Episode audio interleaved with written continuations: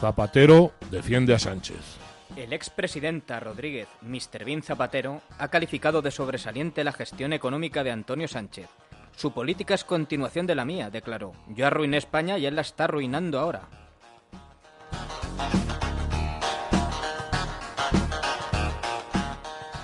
Polémico viaje de la ministro Montero.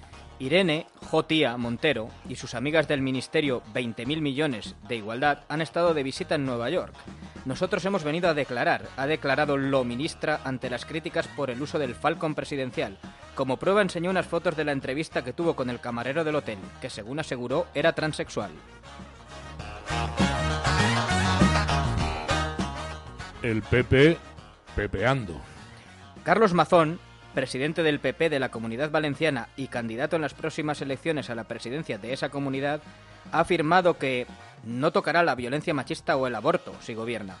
El presidente, candidato a presidente, que nunca ha cobrado de la empresa privada, perdón, he leído mal, quiero decir una nómina de la empresa privada, ha dicho que realmente aspira a llegar a la altura de José Luis Carmeida Martínez Almeida y ampliar las leyes socialcomunistas, y que él es más socialdemócrata que nadie.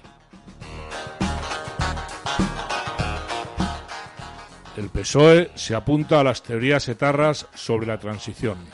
El PSOE vota en comisión con los filoetarras de Bildu la ley de memoria democrática que reconoce a los etarras como víctimas indemnizables.